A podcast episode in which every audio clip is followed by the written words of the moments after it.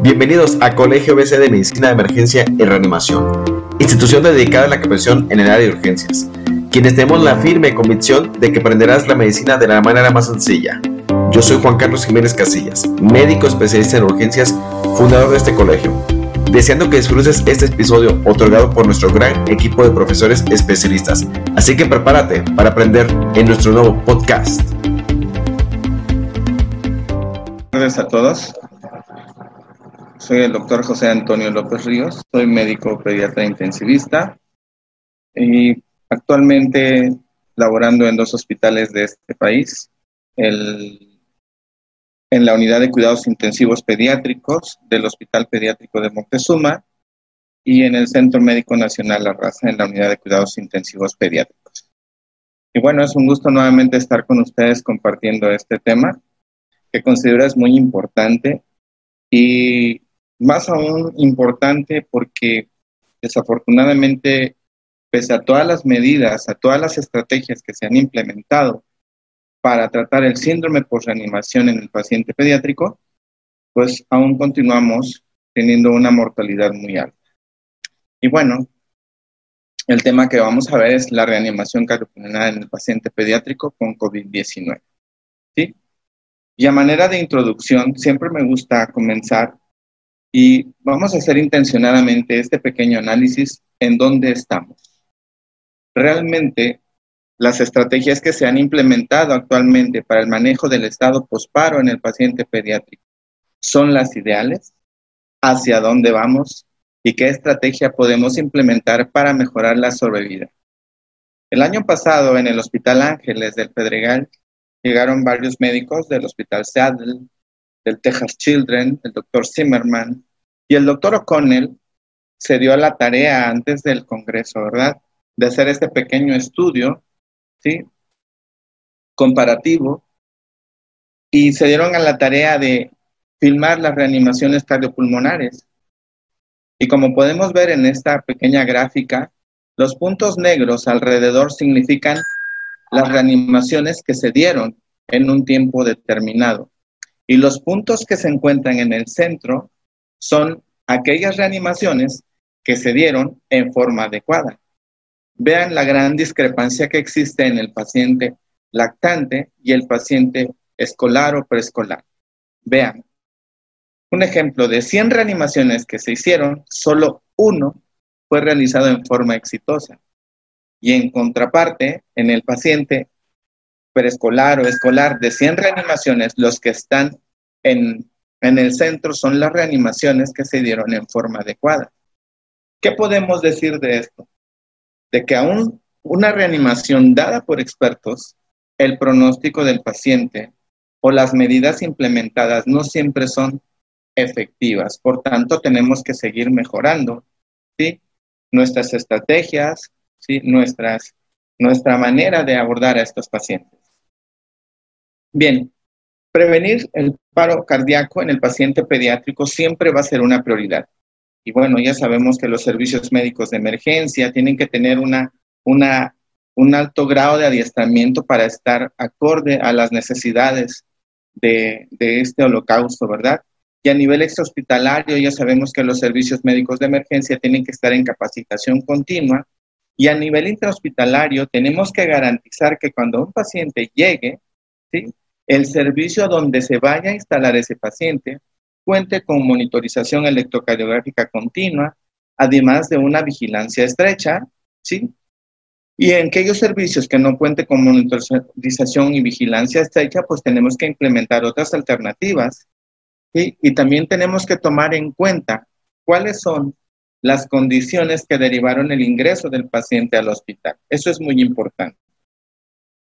Bien, Siempre tenemos que tener una monitorización estrecha de los pacientes. Los pacientes pueden tener una evolución insidiosa antes de desarrollar un paro cardiorrespiratorio. Puede ser una arritmia letal y que termine en una bradicardia, asistolia y colapso cardiovascular. Por lo tanto, tenemos que estar muy alertas ante cualquier indicio que nos indique que el paciente está haciendo falla cardiovascular y podamos implementar ¿sí? alguna estrategia y podamos intervenir rápidamente. como en el siguiente video, ¿verdad? Tenemos un paciente recién nacido con una taquicardia supraventricular. Vean la frecuencia cardíaca de 263 latidos por minuto. Y obviamente es un paciente pues que se va a poner muy grave si no intervenimos. ¿Cuáles son los factores desencadenantes de un paro cardiorrespiratorio en la edad pediátrica? Bueno, existen problemas respiratorios que van a condicionar que un paciente termine en un paro cardiorrespiratorio. Este, paro, este problema respiratorio nos va a llevar a desarrollar dificultad respiratoria inicialmente, que va a evolucionar sin un manejo adecuado a insuficiencia respiratoria. Esto nos va a condicionar falla sistólica, falla diastólica, falla cardíaca con choque, insuficiencia cardiopulmonar. Y hay pacientes que van a tener ya una cardiopatía estructural y van a desarrollar una arritmia cardíaca, por ejemplo, que conjuntamente cuando coinciden en los tres factores van a desarrollar un paro cardiorrespiratorio. Sí, esos son los tres factores principales que desencadenan un paro cardiorrespiratorio en la edad pediátrica. De los pacientes en general, bueno, sabemos que los proveedores de soporte vital avanzado pediátrico deben emplear un enfoque sistémico. Tenemos que reconocer rápidamente los signos de choque, la dificultad e insuficiencia respiratoria en el paciente. ¿Para qué? Para intervenir. De nada sirve aguantar a un paciente que vemos con dificultad y con fracaso inminente de la respiración. Si no intervenimos, obviamente ese paciente se va a poner peor. En lactantes y niños, el paro cardíaco viene precedido de choque o insuficiencia respiratoria, que esta va a ser siempre progresiva. Y tener presente esto, el paro cardiorrespiratorio a nivel extrahospitalario tiene una mortalidad alta. A pesar de todos los esfuerzos que se han realizado para mejorar la sobrevida, solo del 4 al 13% sobreviven. Y en el paro cardiorrespiratorio a nivel intrahospitalario, solo el 33% sobreviven tras el alta hospitalaria. Esto obviamente con sus reservas y dependiendo de las condiciones del paciente a su egreso. ¿Cuáles son los principios que nosotros vamos a aplicar en la reanimación avanzada pediátrica en el paciente con COVID-19? Primero, reducir la exposición del proveedor a esta infección. Siempre va a ser importante que nuestra seguridad sea primero antes de intervenir. Nosotros no podemos convertirnos en víctima a la hora de atender un paciente. Tenemos que dar prioridad a las estrategias de oxigenación y ventilación con menor riesgo de aerosolización. Ya hemos comentado que las unidades de cuidados intensivos, los servicios de urgencias, las salas de hospitalización tienen que tener un, un área de presión, perdón, un sistema de presión negativa, ¿sí? Además, un aire que recircule de 8 a 10 veces por hora para limpiar el aire. ¿sí? Eso es muy importante. Es importante también considerar la conveniencia de iniciar o continuar las maniobras de reanimación. ¿De qué va a depender? Muchos hospitales cuentan con escalas pronósticas a la hora de valorar a los pacientes. Hay muchas, una de las que principalmente se utiliza son el índice de mortalidad pediátrica 2 o PIM2, el SOFA, ¿Cuáles son los criterios diagnósticos del paciente cuando ingresa a la unidad de cuidados críticos? Y por ende, ¿cuál es el pronóstico? ¿Cuál va a ser la sobrevida del paciente si sale del paro cardiorrespiratorio? Esas son las preguntas que primero tenemos que hacernos antes de iniciar o de continuar las maniobras de reanimación. Y bueno, es muy importante también que sigamos fomentando la reanimación cardiopulmonar y la desfibrilación en los transeúntes para que los que estén dispuestos y sean capaces inicien maniobras de reanimación. ¿sí? Mm, recientemente, bueno, se, emitieron estas recomendaciones, ¿sí? ¿Qué se debe de hacer y qué es lo que no se tiene que hacer? ¿Qué es lo que tenemos que ver? La reanimación cardiopulmonar en los pacientes con COVID-19 se debe iniciar solo con compresiones, ¿sí? Siempre que sea posible, iniciar nosotros con compresiones, analizar el ritmo y es imprescindible mantener el equipo de protección individual. Si nosotros no tenemos el equipo de protección puesto adecuadamente, no podemos intervenir con nuestro paciente. Y es muy importante que extrememos las medidas de protección con los equipos de protección recomendados y disponer de un personal sanitario que esté guiándonos obviamente para el retiro y la colocación del equipo de protección personal. De preferencia debe de existir doble verificación. En caso de un paro cardiorrespiratorio en pacientes que se encuentren ventilados, ¿sí? en decúbito prono, podemos iniciar maniobras de reanimación cardiopulmonar modificadas y adaptadas a esta situación y esto lo vamos a ver en un momento. El empleo de compresiones torácicas reversas se ha descrito sobre todo en pacientes en el ámbito quirúrgico, como podemos ver en estos esquemas. ¿sí? En los pacientes que desarrollan COVID grave, una de las estrategias de ventilación con protección pulmonar es precisamente, además de volúmenes bajos y PEP altos, pues el colocar al paciente en esta posición. ¿Para qué? Para que las zonas menos ventiladas mejoren con esta maniobra de acuerdo a las zonas de West. Y como podemos ver, esta es una, una destreza que se utiliza sobre todo en los pacientes con el, en el ámbito quirúrgico. ¿Sí?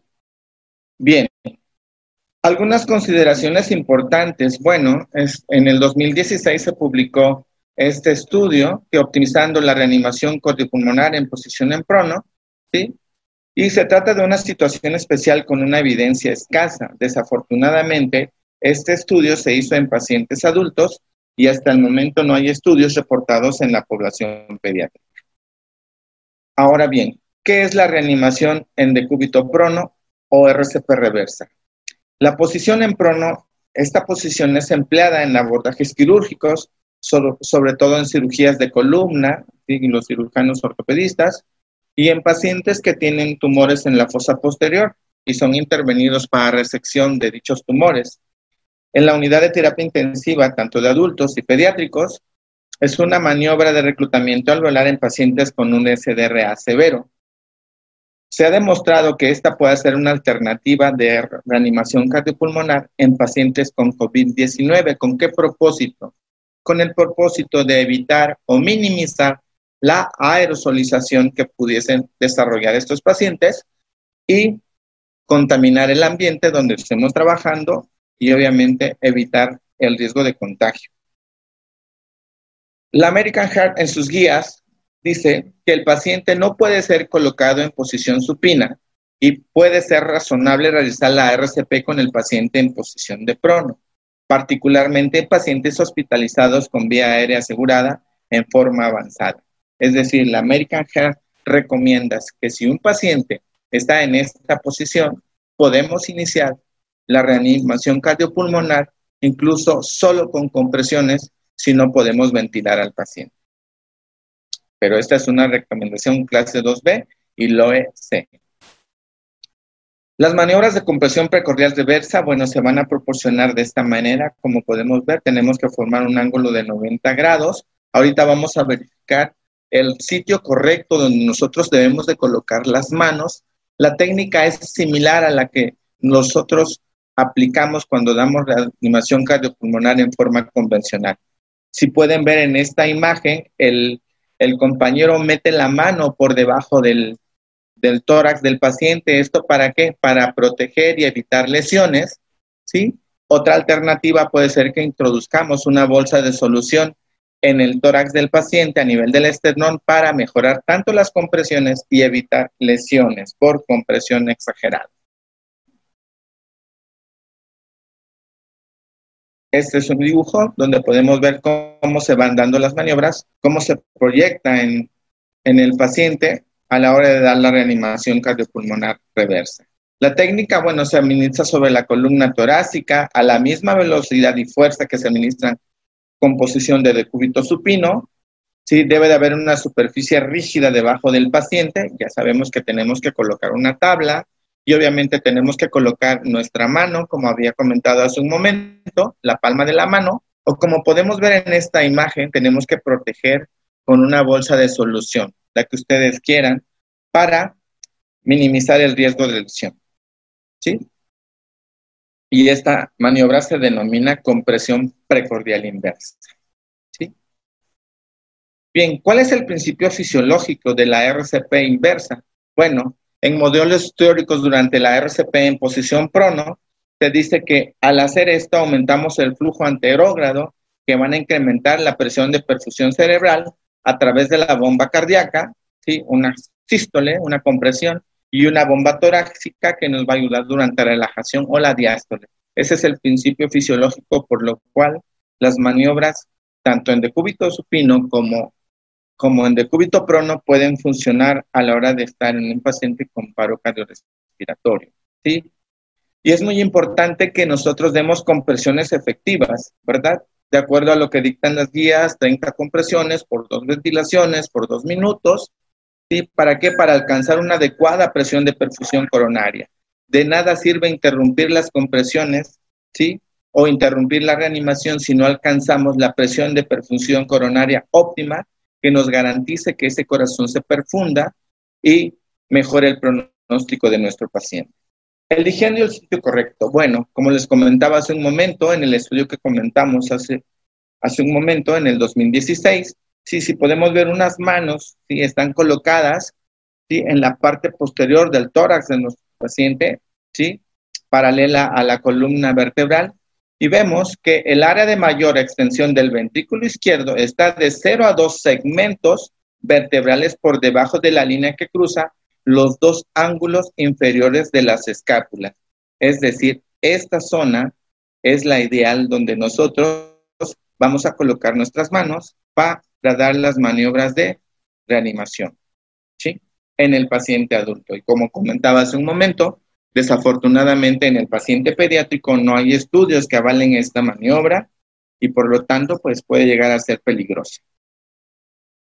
Ahora bien, veamos cómo en forma similar, si nosotros comprimimos cómo se comprime y descomprime el ventrículo, ¿sí? Y vemos cómo la mano del compañero está colocado a la altura del esternón para proteger, ¿sí? De la compresión excesiva y evitar lesiones, ¿sí? Es importante también que a la hora de una reanimación cardiopulmonar avanzada, todos los ritmos son desfibrilables. Aún en posición de decúbito prono, todos los ritmos se pueden desfibrilar tenemos que hacer obviamente un paleteo dinámico de uno, de dos, de tres. Y si nuestra paciente está monitorizado y amerita desfibrilación, cardiovisión, lo podemos hacer en esta posición. Obviamente respetando ¿sí? la manera en que nosotros tenemos que colocar las palas. Ahora bien, ¿cuál es el manejo del estado posparo en la diatodiátrica? Es muy importante que nosotros contemos con un equipo de resucitación entrenado, listo para entrar en acción. En algunas ocasiones, en muchos hospitales se vocea código, código, código, y acude todo el mundo. Desafortunadamente, cuando ocurre esto, la falta de organización que pueda existir en ese momento se contrapone a las maniobras de reanimación. Considero que sería necesario un equipo listo y ese equipo estar listo las 24 horas para dar las maniobras de reanimación cuando se presente. Bien. ¿Qué es el síndrome posparo en pediatría? Es un síndrome clínico caracterizado por un estado caótico, ¿sí? Un holocausto fisiológico que se caracteriza por una disfunción neurológica que va a ocasionar una disfunción miocárdica severa, una respuesta sistémica de isquemia-reperfusión, ¿sí? Y que la causa del paro pueda persistir después de esto. Ese es el síndrome posparo en pediatría, ¿sí? ¿Por qué se va a caracterizar este síndrome? Porque va a desarrollar una lesión endotelial muy importante. La activación endotelial va, a activar otras cascadas, va a haber una disfunción miocárdica y esta va a ser más importante en las primeras 72 horas, ¿sí? Y obviamente puede existir un daño neurológico irreversible si las maniobras, lejos de ser efectivas, ¿sí? son inefectivas y van a prolongar la agonía del paciente. Es muy importante que nosotros tengamos en cuenta eso. ¿Cuál es la fisiopatología del estado posparo en la edad pediátrica? Bueno, hay una respuesta sistémica a la reperfusión, la cascada inflamatoria y de la coagulación van a condicionar que el paciente desarrolle un síndrome de disfunción orgánico múltiple e infección. Este síndrome va a ser proporcional al tiempo de anoxia, es decir, a mayor persistencia del paro o menor tiempo ¿sí? de retorno a la circulación, el pronóstico del paciente va a ser peor. El daño isquémico per se, el daño isquémico secundario, daño por reperfusión, ¿sí? Y algo muy importante en la fisiopatología del estado posparo en la edad pediátrica es que los pacientes van a desarrollar un síndrome de respuesta sistémica parecido a la sepsis, es decir, pueden desencadenar un fenómeno similar a la hipovolemia, van a ocasionar vasodilatación persistente y refractaria. Ya sabemos que el factor relajador derivado del endotelio junto al factor de necrosis tumoral alfa van a ocasionar un fenómeno vasopléjico importante, ¿sí? Va a haber deuda tisular, va a haber daño al endotelio y alteración en la microcirculación. Todos estos factores van a ensombrecer el, el pronóstico del paciente y le van a exigir mucho al médico intensivista en la unidad de cuidados críticos. El daño neurológico que presentan estos pacientes se va a caracterizar porque hay daño a la microcirculación, se pierde la autorregulación cerebral y el paciente obviamente hace un daño cerebral severo, ¿sí? Hay hipotensión, hay hipocapnia, recordar que por debajo de 27 milímetros de mercurio hay despolarización neuronal y muerte por apoptosis, por tanto las metas del manejo del paciente en estado posparo son similares a las de todos los pacientes neurológicos, es decir, sin acidosis, sin, sin fiebre, sin hiperoxia, ¿sí? Es muy importante que esas metas estén bien establecidas y las respetemos, ¿sí? Puede haber hipercapnia, hay hipoxemia, puede haber hiperoxemia, puede haber hipoglucemia y la hiperglicemia que se va a asociar a un mal pronóstico en todos los escenarios, sepsis, choque por quemaduras, traumatismo encefálico, obviamente fiebre y crisis convulsivas y estado epiléptico. Todo esto puede ensombrecer el pronóstico de nuestro paciente, ¿sí?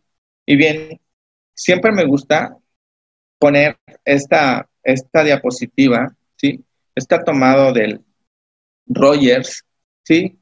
Y es, explica a grosso modo la biología molecular de la lesión cerebral.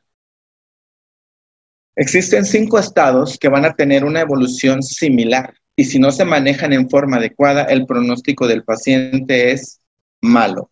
Y tenemos en primer lugar el paro cardiorrespiratorio, un accidente vascular cerebral, ¿sí? una lesión cerebral traumática, el estado epiléptico, la neuroinfección y otros estados que puedan condicionar isquemia y falla de energía, excitotoxicidad, inflamación, disrupción directa y lesión axonal.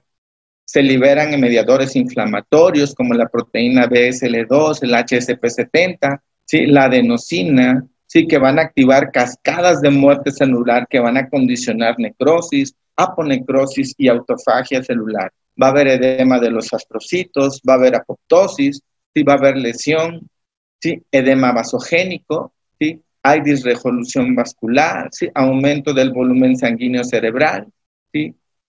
La disrupción tisular directa es muy importante porque puede ocasionar contusión e infarto, sí, que va a ocasionar también disregulación, vascular, perdón. La contusión puede ocasionar un hematoma, sí, mayor carga osmolar tisular. Estos, todos estos fenómenos van a ocasionar aumento de la presión intracraneana, edema cerebral severo, y si el paciente no es manejado en forma adecuada, va a fallecer. Entonces, esta es la biología molecular. Estos cinco fenómenos, paro cardiorrespiratorio, accidente vascular cerebral, lesión cerebral traumática, estado epiléptico y una neuroinfección, van a evolucionar a edema cerebral y muerte celular si no se manejan en forma de... Bien, ¿Cuál es el manejo del estado posparo? Bueno, el manejo del estado posparo va a constar de dos fases. La primera fase es la fase de estabilización. Cuando el paciente llega a urgencias, se inicia reanimación, se intuba, se inicia soporte adrenérgico, ¿sí?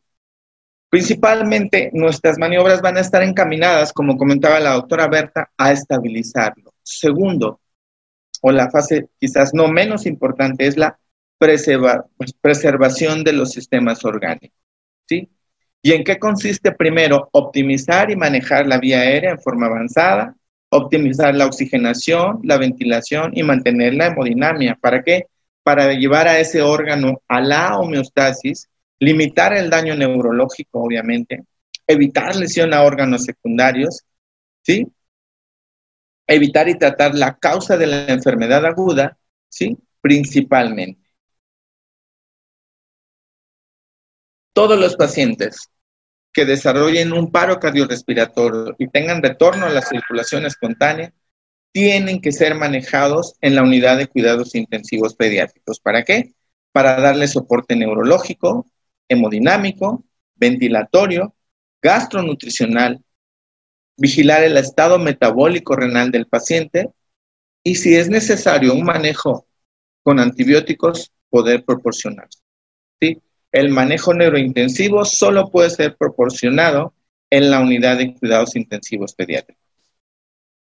Bien, ¿cuáles son los objetivos de manejar a los pacientes en el estado posparo? Primero, evitar causas comunes de mortalidad tempranas y tardías y están bien descritos que, que después de un estado, perdón, después del estado de paro en el paciente pediátrico, una de las principales complicaciones que los va a llevar al deceso son las complicaciones respiratorias. Es decir, estos pacientes van a desarrollar un pulmón de choque, ¿sí? Y como podemos ver en esta diapositiva, un pulmón blanco que nos va a exigir mucho, volúmenes corrientes bajos, PEP altos, estrategia de ventilación con protección pulmonar.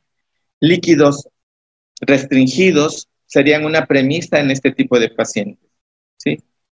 Y la inestabilidad hemodinámica también puede condicionar, como podemos ver en este paciente, datos de hipoperfusión, deuda tisular, mal llenado capilar, un choque hipodinámico, ¿verdad?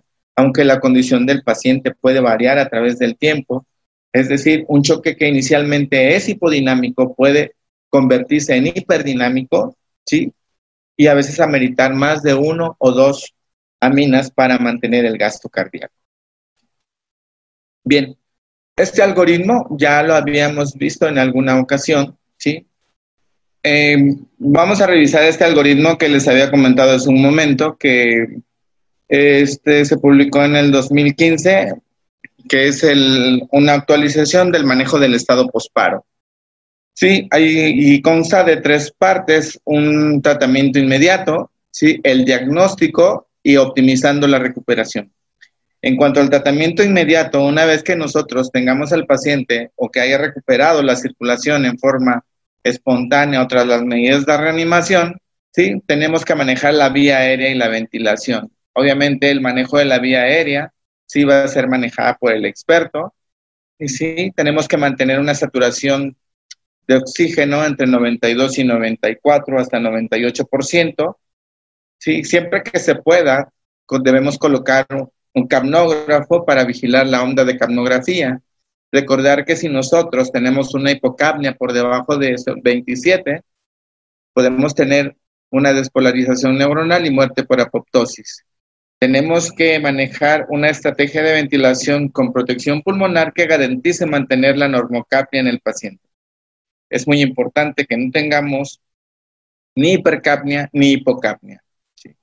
En cuanto a la circulación, debemos de obtener un electrocardiograma de 12 derivaciones.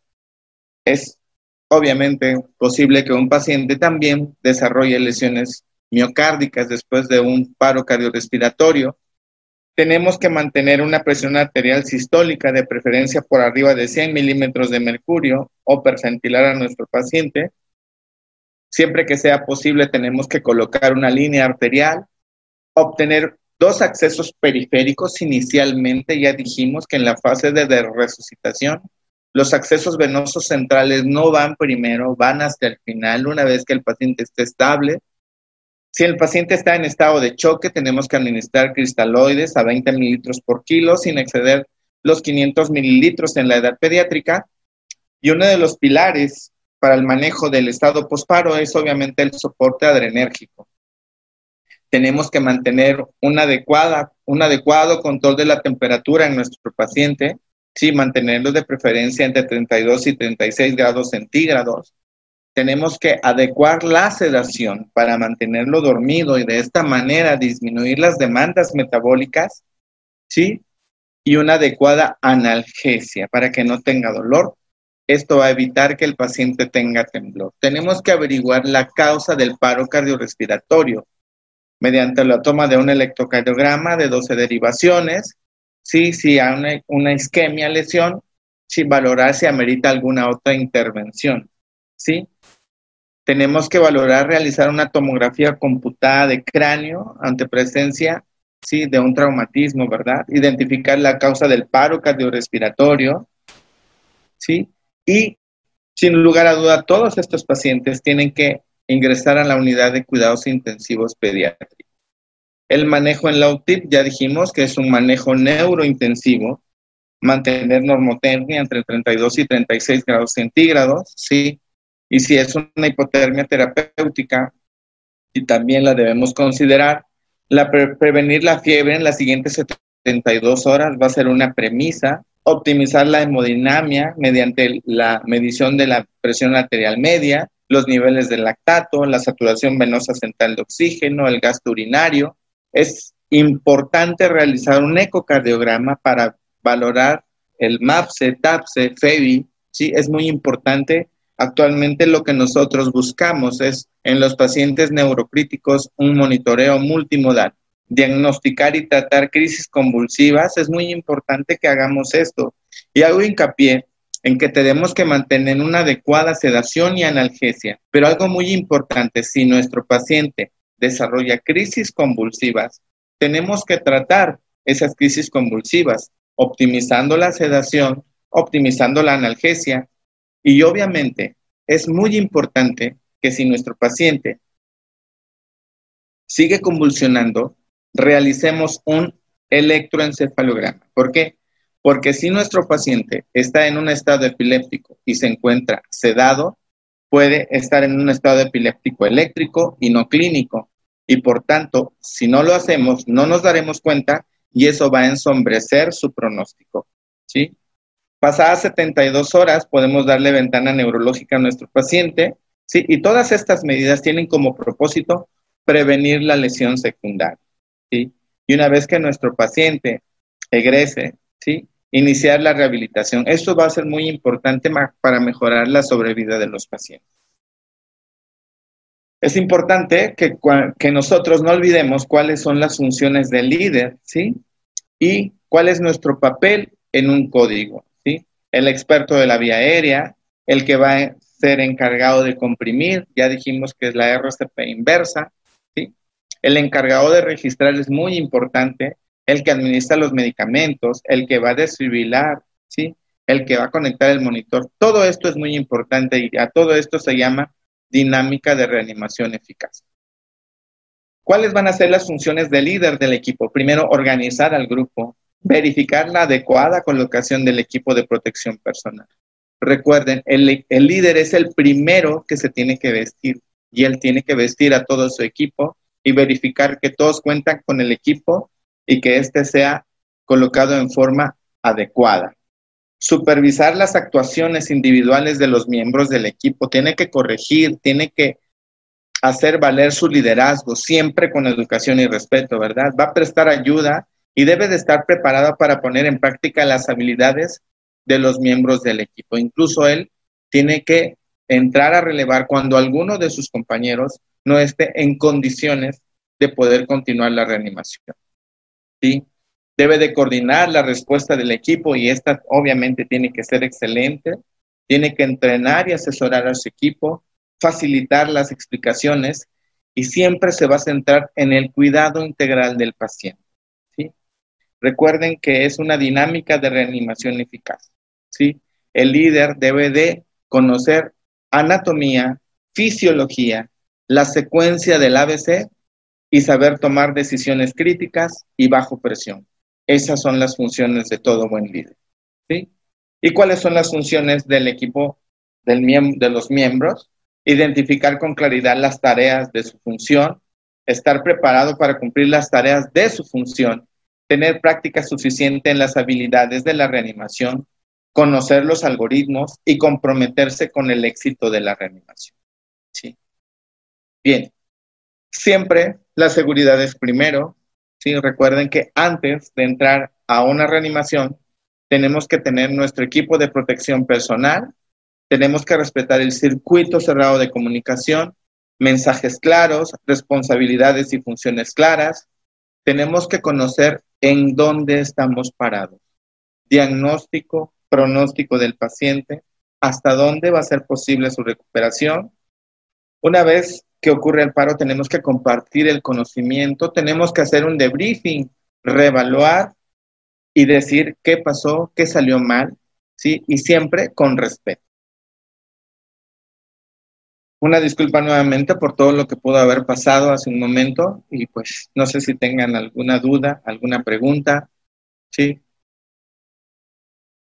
Y en resumen, la reanimación cardiopulmonar en el paciente pediátrico con COVID-19 es todo un reto. Si es un reto en aquellos pacientes que no tienen COVID, en un paciente que tenga COVID, el reto todavía es mayor.